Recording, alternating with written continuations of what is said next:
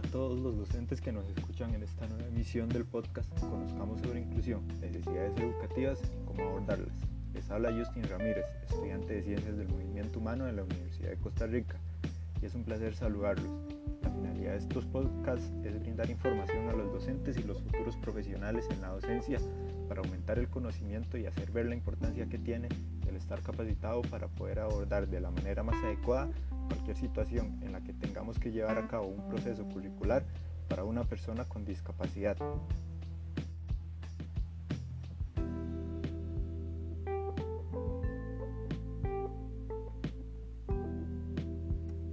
Para empezar, les quiero comentar que durante los últimos años el Sistema Educativo Nacional ha iniciado un proceso de inclusión a las aulas para los estudiantes con necesidades educativas relacionadas a la discapacidad por lo que se ha dado la búsqueda de un ambiente menos restringido, haciendo que las personas con discapacidad tengan los mismos derechos y accesibilidad que el resto de la población estudiantil.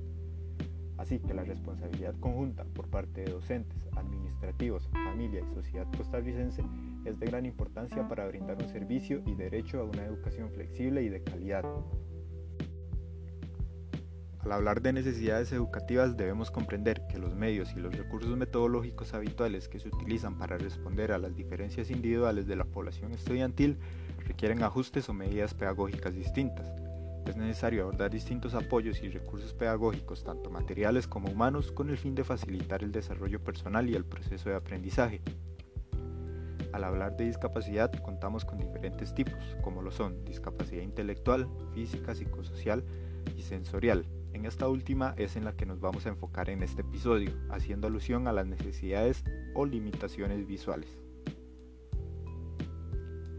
Al hablar de la función visual nos podemos encontrar con diferentes escenarios. La agudeza visual, que es la capacidad de ver en detalle las cosas que nos rodean.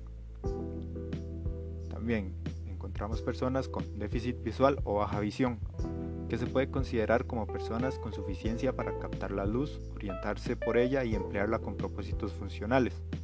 Se habla de déficit visual si el niño presenta una percepción visual muy disminuida, sin embargo logra captar estímulos visuales de mayor tamaño con la utilización de ayudas ópticas.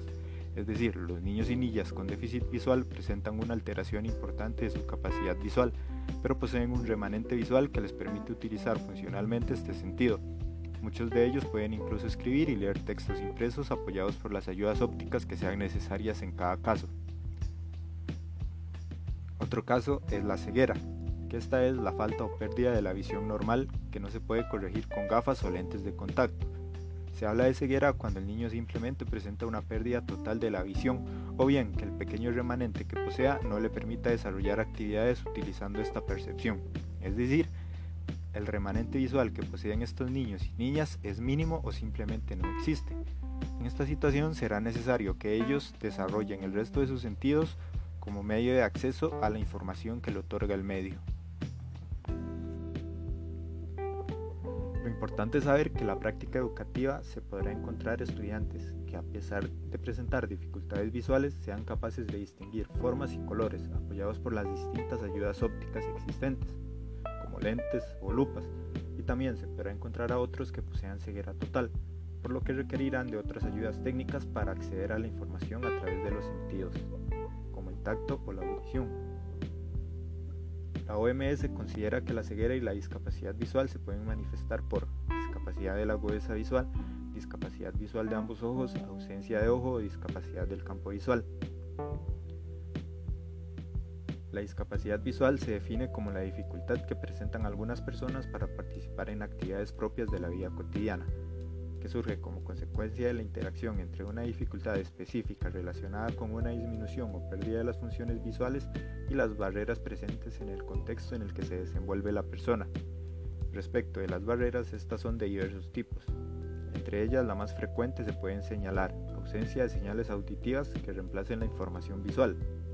Por ejemplo, si los semáforos no cuentan con señales auditivas, la persona cuyo remanente visual no le permite discriminar las luces presentará mayor dificultades para cruzar las calles, situación que la hará más dependiente.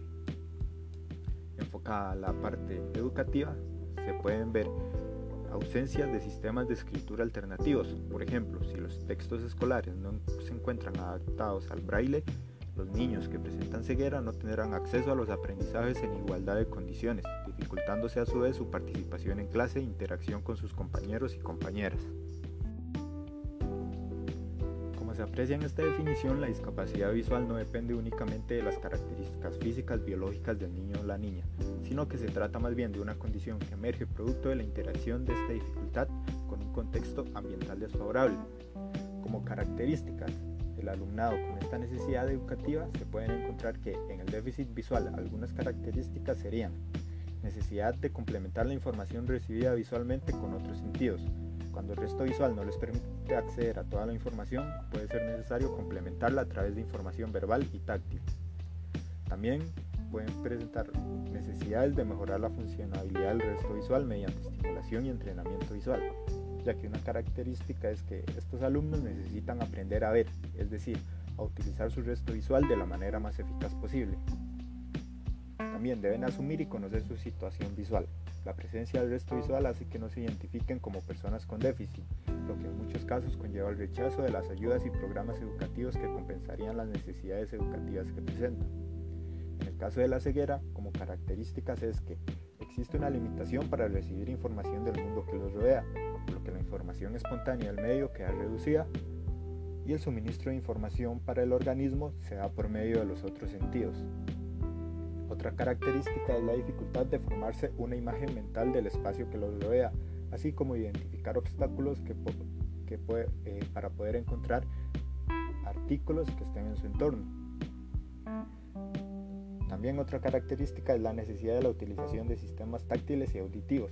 Al no poder ver, necesitan obtener los estímulos y la información mediante los otros sentidos. También eh, existe un impedimento en la observación e imitación de hábitos básicos, por lo que necesitan instrucciones más precisas para conseguir estas habilidades, a diferencia de la mayoría de los compañeros, si no presentan esta limitación. Se debe comprender que tienen una necesidad de conocer y asumir su situación visual, por lo que conocer su déficit y repercusiones es necesario para poder asumir su situación y formarse una autoimagen adecuada de su realidad para poder afrontar positivamente las dificultades que se le puedan presentar.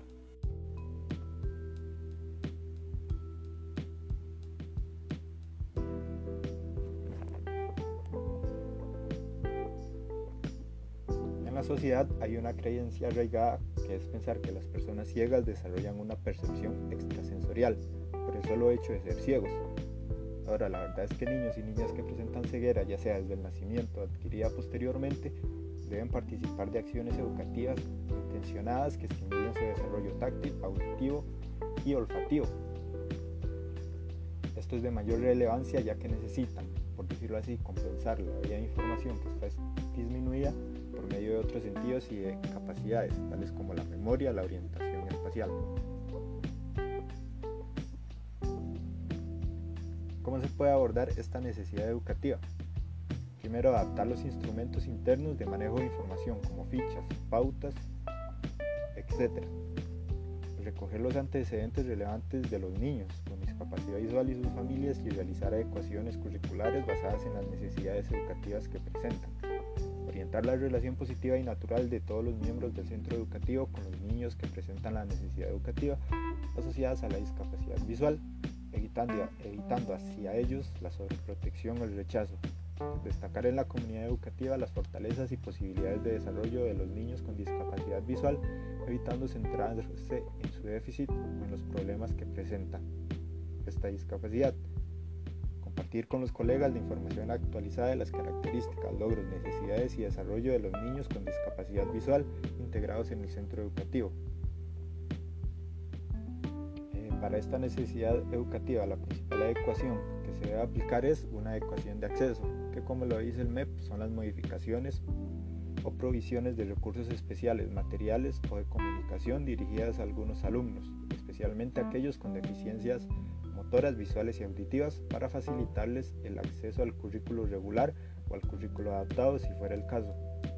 Se procura ofrecer al estudiante distintos apoyos con el fin de mejorar sus opciones de comunicación, de acceso físico, de recursos humanos y de materiales, tales como apoyos organizativos y apoyos materiales y tecnológicos.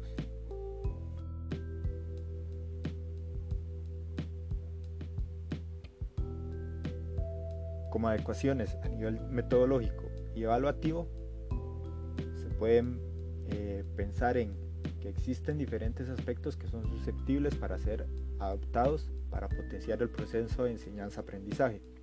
Dependiendo de las características de los niños, las adaptaciones se pueden enfocar en elementos relacionados directamente con la necesidad educativa, educativa del niño, como también pueden estar orientados a modificar el espacio educativo, incorporando algunos implementos que facilitarán condiciones más igualitarias el acceso.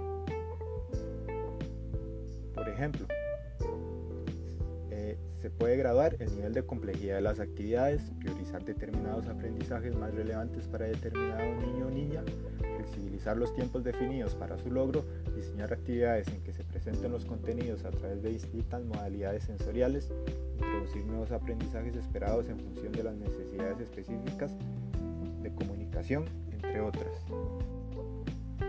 Para ecuaciones eh, de esta necesidad educativa en distintas áreas. Les voy a mencionar algunos ejemplos.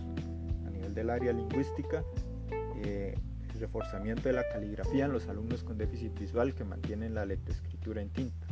Utilización de máquina Perkins para la lectura en braille. Adaptaciones de textos, ya que niños con déficit visual necesitan que los textos y dibujos tengan mayor resalte, por lo que se debe remarcar los contornos cuentos adaptados, libros narrados o hablados donde se pueda grabar y reproducir las, pistas y textos. En el área científico-matemática, eh, manejar una signografía específica en braille. Para abordar esta área existen diferentes materiales como la caja de matemáticas, el abaco chino o las calculadoras parlantes la parte socionatural, buscar un acercamiento al entorno socionatural mediante salidas escolares programadas, reproducciones tridimensionales, dibujos en relieve e información verbal complementaria. También utilizar maquetas y mapas adaptados y buscar una adquisición de habilidades de la vida diaria que permitan desarrollar la autonomía en el alumno. Eh, para la educación física, un aprendizaje de técnicas de orientación y movilidad que permitan el desplazamiento autónomo en el entorno escolar y social de los alumnos, reconocer el espacio previamente a través del tacto, conociendo estructura y perímetro. Es aconsejable trabajar siempre en el mismo espacio para que resulte familiar y evite inseguridades. También proponer actividades que incrementen la exploración del cuerpo y de su entorno, estimulando los sentidos en general, desarrollando en definitiva la organización espacial y el esquema corporal, priorizar además las habilidades motrices básicas. También incentivar la exploración táctil de los objetos. Respecto al material convencional, adherir señales acústicas al material móvil y marcar el material para su orientación. Tener en cuenta que se debe manejar una estructura regular, organizada y ordenada a lo largo de todas las sesiones y evitar situaciones de peligro. Quiero mencionar algunos lugares de atención y colaboración para las personas con limitaciones visuales. Eh, a nivel nacional se puede encontrar el Centro Nacional de Educación Helen Keller, que promueve la autonomía y participación activa en el ámbito personal, educativo y laboral de las personas con discapacidad visual, adolescente y adulta, así como la equiparación de oportunidades en la sociedad costarricense. Como centro de recursos ofrece servicios de apoyo, asesoría, capacitación e investigación. Es una institución líder en servicios de apoyo, ayudas técnicas, asesoría, capacitación e investigación en las áreas funcional, educativa y laboral, tendientes a generar y facilitar condiciones para la igualdad de oportunidades de las personas con discapacidad visual, adolescente y adulta. Otro es el Patronato Nacional de Ciegos. Con el nombre Patronato Nacional de Ciegos se crea un organismo cuya finalidad será la de brindar protección a todas las personas ciegas por los medios y la forma en que señala la ley y coordinar la acción a todos aquellos organismos y asociaciones que tengan relación con problemas de las personas con discapacidad visual.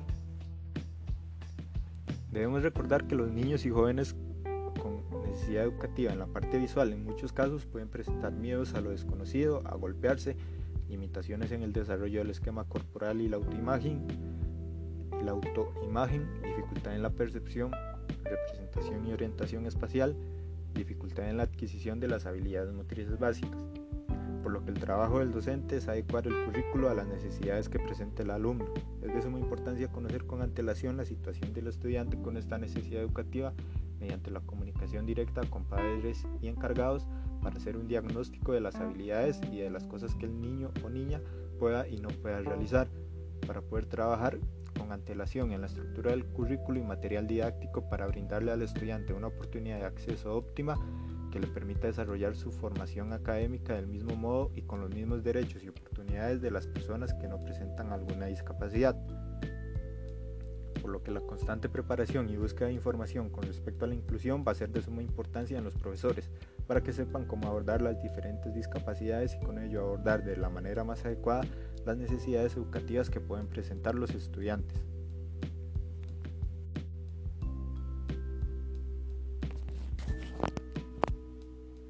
Bueno, y espero que este podcast haya sido de ayuda para comprender mejor la necesidad educativa de la limitación visual y de cómo se puede abordar. En estos episodios yo les brindo unas pinceladas de información, sin embargo es responsabilidad de nosotros como profesionales informarnos y aumentar nuestro conocimiento con respecto a, las necesidades educativas y a la discapacidad y así también poder guiar a otras personas a que hagan lo mismo para poder generar una sociedad más inclusiva para las personas con discapacidad que agregar, me despido, no sin antes agradecerles por la sintonía, esperando poder sintonizar en otra ocasión para abordar el resto de discapacidades. Que tengan un buen día.